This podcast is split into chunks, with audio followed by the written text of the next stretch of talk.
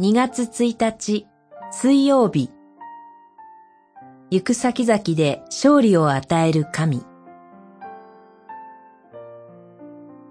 歴代史上18章から20章。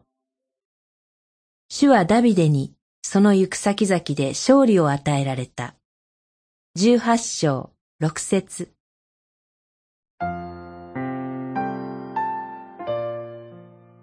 18章からはダビデが周辺諸国との戦いに勝利を重ねる様子が記されています。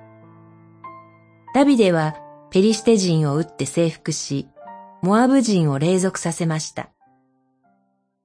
脅威だったそばの王、ハダドエゼルを打ち破り、大量の戦利品を奪い取りました。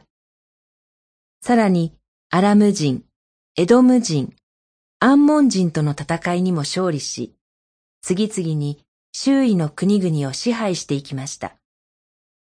預言者ナタンを通して神が約束された通りでした。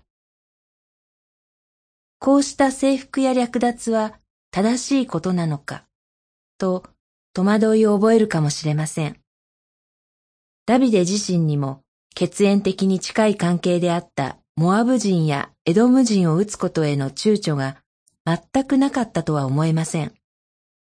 しかし、主はダビデに行く先々で勝利を与えられたとあるように、神がダビデに勝利を与えることを良しとなさったのです。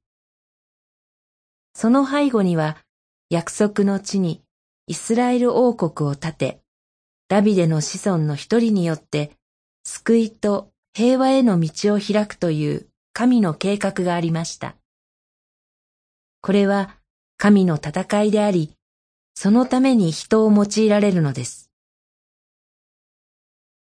現代に生きる私たちの戦いは、血肉を相手にするものではなく、サタンとの戦いです。この世の力は圧倒的ですが、神はご自身の計画のために戦い、私たちにイエス・キリストにおいて勝利を与えてくださるのです。祈りこの世での勝敗に振り回されずに、主にあって勝利者とされた歩みをすることができますように。